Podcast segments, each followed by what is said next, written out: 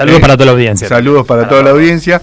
En este caso, ustedes saben, martes eh, eh, la gente de Diversidad Calafate se acerca a nuestros estudios para tocar diferentes puntos que tienen que ver justamente o con recordar una fecha, la problemática de la comunidad LGBTQ o lo que el señor mm, Iván decida. ¿Qué, qué nos ha traído para, para el día de hoy, caballero? Hoy vamos a hablar sobre un informe que se hace. eh, en el 2016 se creó el Observatorio Nacional de Crímenes de Odio LGBTIQ.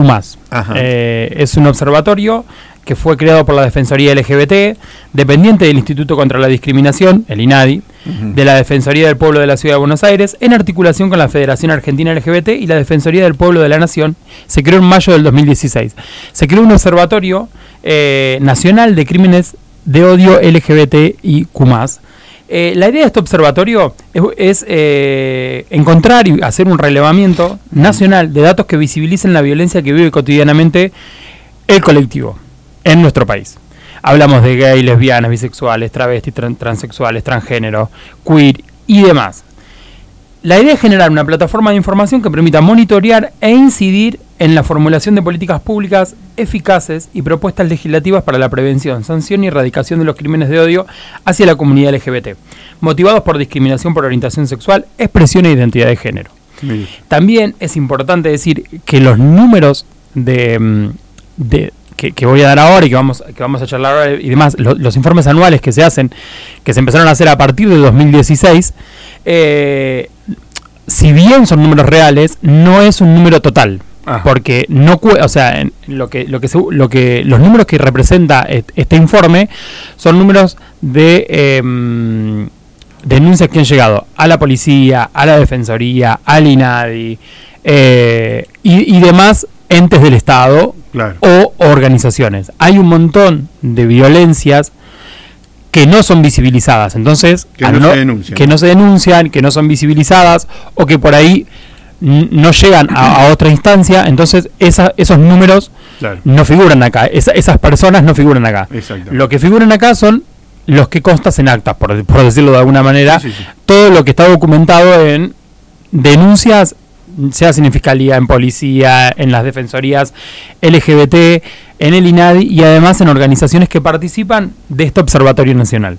Perfecto. Eh, la semana pasada se, eh, se dio a conocer el informe anual 2022, que son los números del año pasado, que se toma desde el primero de enero hasta el 31 de diciembre. Correcto. Durante todo el año, eh, a final de cada año, se hace un relevamiento de, este observatorio, hace un relevamiento de todos los crímenes de odio que hay, y el año pasado ocurrieron 129.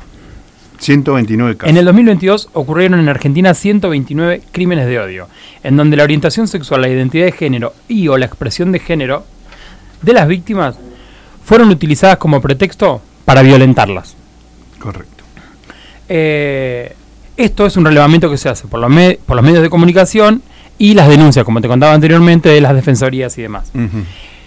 Acá hay un dato re importante, porque es, una encuesta que, mm, o sea, es el relevamiento, es un relevamiento que ustedes pueden encontrar en la federación, entran en la federación LGBTIQ+, tiene todas las aristas y en un lado dice relevamientos anuales y ahí tienen todos los datos desde el 2016 hasta la actualidad. Más o menos, yo los estuve viendo entre ayer y hoy, son aproximadamente 40 páginas por año, donde em, marca determina de- de- la violencia hacia dónde va. Hacia por motivos de género cuál es eh, el- la, la- el- la bandera del colectivo que es más agredida cuál es menos agredida por quiénes son agredidos eh, si es intrafamiliar o es de la sociedad si es por parte del estado o es, o es privado si es puertas adentro o es en, en la vía pública. O sea es muy grande. Yo fui rescatando los que vamos a leer ahora algunos de los más importantes, en realidad son todos importantes, pero los más resaltantes y los que a nosotros mucho más nos interesa, eh, que es determinar a qué población. Eh, en el 2022, en el 84% de los casos, son 108, corresponde a mujeres trans, travesti, transexuales o transgénero. En el segundo lugar, el 12%, se encuentran los varones gay cis. Y en el tercer lugar, corresponde a varones trans y lesbianas. O sea, tenemos en la pirámide de, agre- de agresividad a las identidades mujeres trans. Después tenemos a los varones gay cis, sabemos lo, sabemos lo que es el, el, cis, el varón cis es el varón el, el, varón cis es el que se corresponde con su cuerpo y su biologicidad. Él nace con pene y su cuerpo es varón, se autopercibe varón, pero su elección sexual es hacia otro varón. Correcto. Esto es un varón cis gay.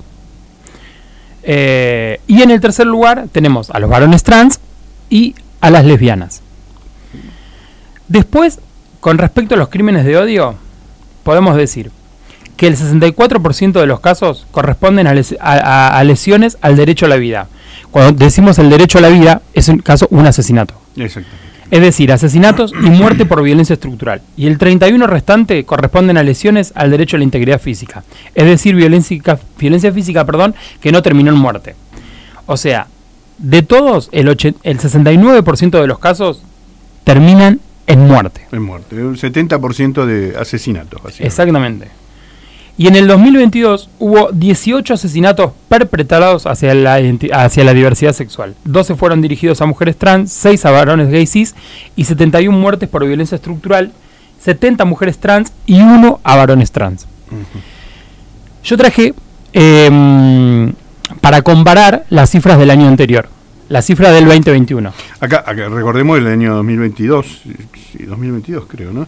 Hubo un asesinato acá. Acá en 2022 hubo un asesinato este, a un varón gay cis. Gay cis. Eh, que también fue por eh, un, crimen de odio. Crimen de odio, Un crimen de odio. Así que dentro de esos números también está en la provincia. Exactamente. Eh, hasta el 2017, 2017 barra 2018 en estos informes salía por provincia a partir del 2020 no, no está por provincia, está durante, o sea, eh, es a través de todo el, todo el territorio, pero no hay una parte que marque por provincia es la cantidad que hay.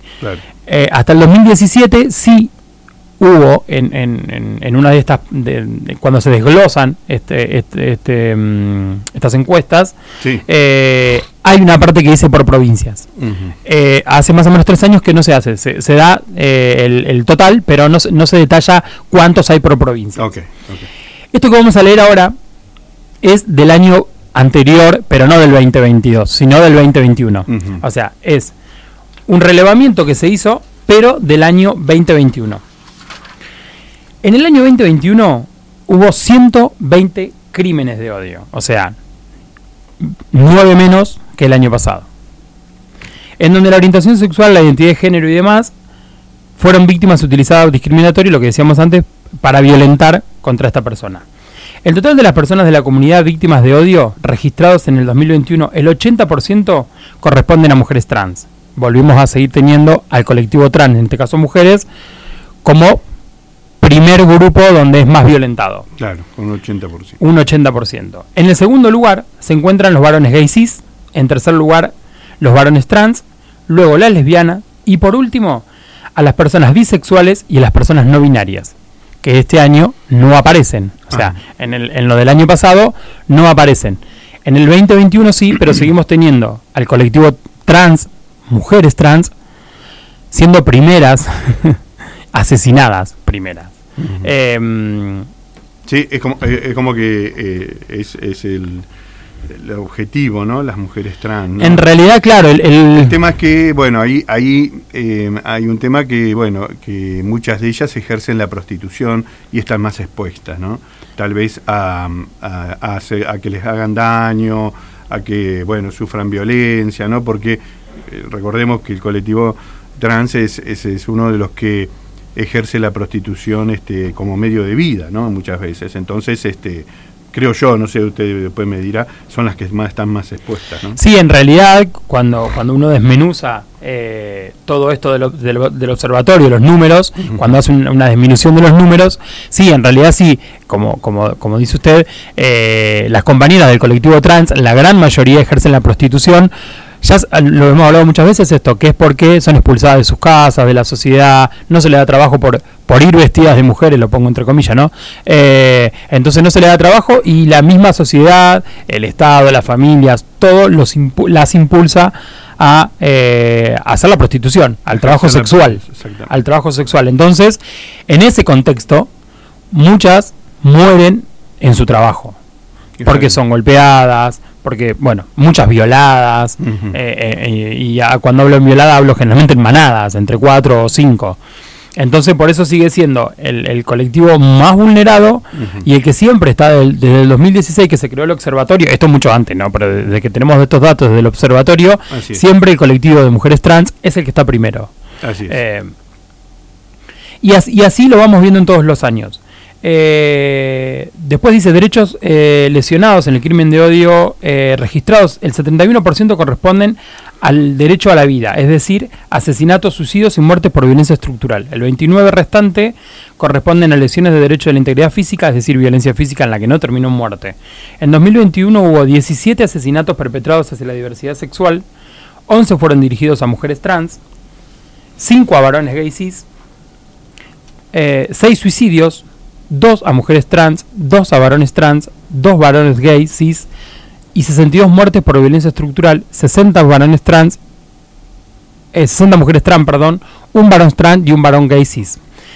Eh, que, quería em, más o menos comparar, eh, mira, en, el 2022 hubo dirigido 12 em, mujeres trans y en el 2020 17, o sea, 11 mujeres trans, perdón.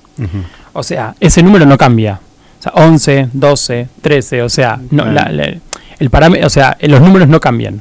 Eh, entonces siempre hablamos de la importancia de visibilizar este colectivo y siempre trabajamos en base a eso, en, visibilizar mucho más el colectivo que dentro de todas, yo siempre digo, dentro de todas las letras que tenemos dentro del colectivo LGBTTIQ+, es el colectivo más vulnerado de todo el colectivo. Eh, me, pareció re interesante poder, poder traer esto a la mesa. Otro día lo vamos a desglosar mucho más, comparando mucho más la cifra con nuestros años.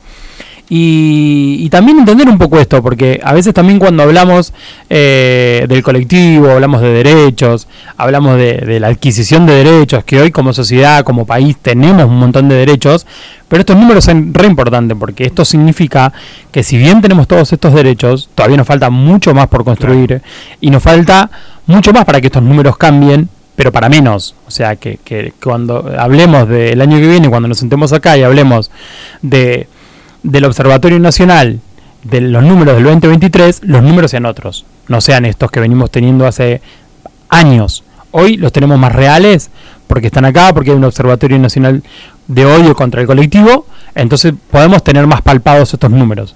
Pero la idea sería hacer políticas públicas para que esto no pase. Claro. Pero es súper interesante. Eh, o sea, recordemos que nuestro país es pionero en cuanto a los derechos, en este caso de, las minorías, pero, y siempre hay un pero, es muy difícil de aplicar, ¿no? Esta cosa de, viste, eh, sí pueden trabajar en el Estado, hay un porcentaje que les permite trabajar en el Estado, pero después cuando vas al número frío, y la verdad que tampoco se ha tomado a nadie, ¿no?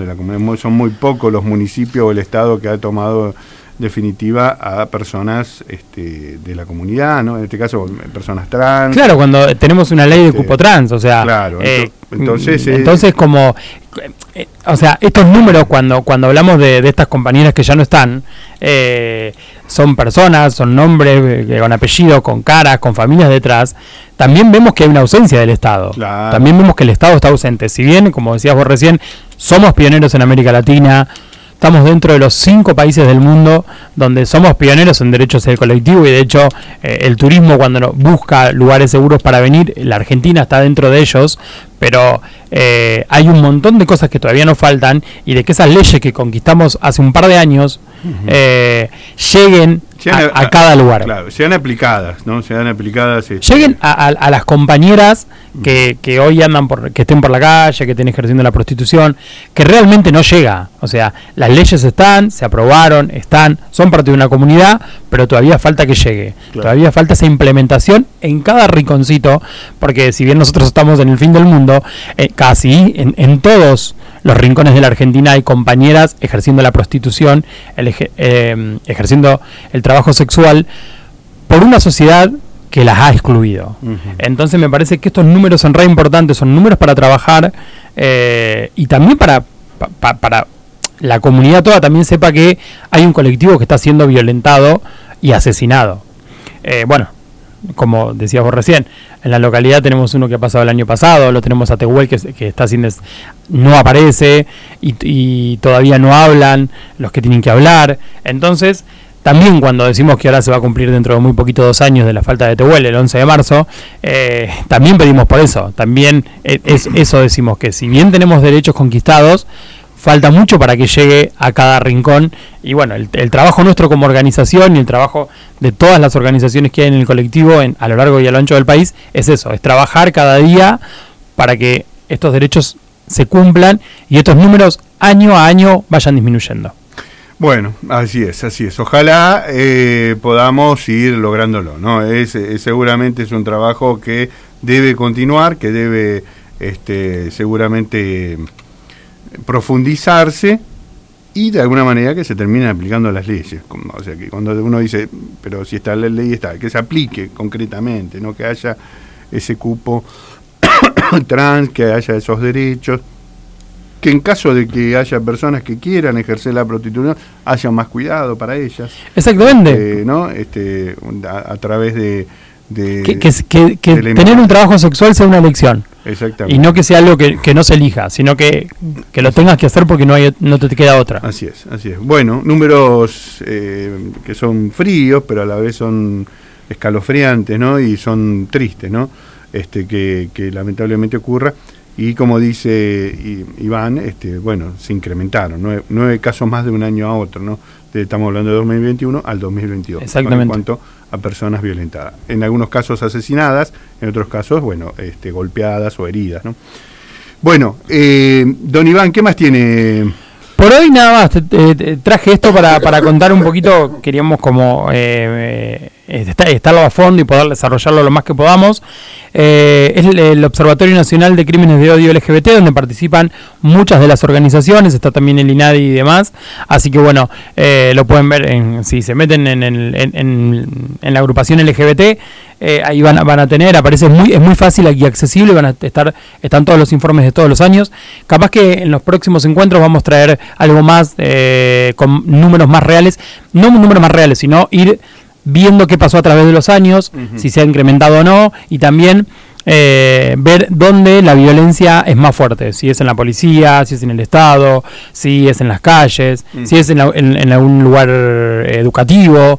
Eh, así que vamos a ir como desglosando eh, este observatorio que todos los años nos da estos números que para el colectivo son muy importantes porque y para la sociedad también debe serlo, porque habla de compañeras y compañeros que, que formamos parte de un colectivo que es muy minoritario y que muchos hoy no han tenido la posibilidad de, acceder a los derechos que hoy tenemos conquistados. Así que me parece interesante. Seguro, seguro. Bueno, eh, ¿cómo, ¿cómo, viene el trabajo de la orga ahora que, bueno, ya estamos en marzo, ¿no? Ya, estamos en marzo, ya, ya, descansé demasiado. ¿no? Bien, estamos eh, armando algo para el 8 de marzo, que es el día de la mujer. Eh, la semana, que viene vamos a ir a hacer algo en conjunto con, con la gente de la Senado, con la gente del hospital, eh, con algunas otras organizaciones. Eh, y lo que a nosotros con respecta como organizaciones llevar esto, a la visibilización de las mujeres trans, que son mujeres, que también tienen que ser visibilizadas y presentar esto también.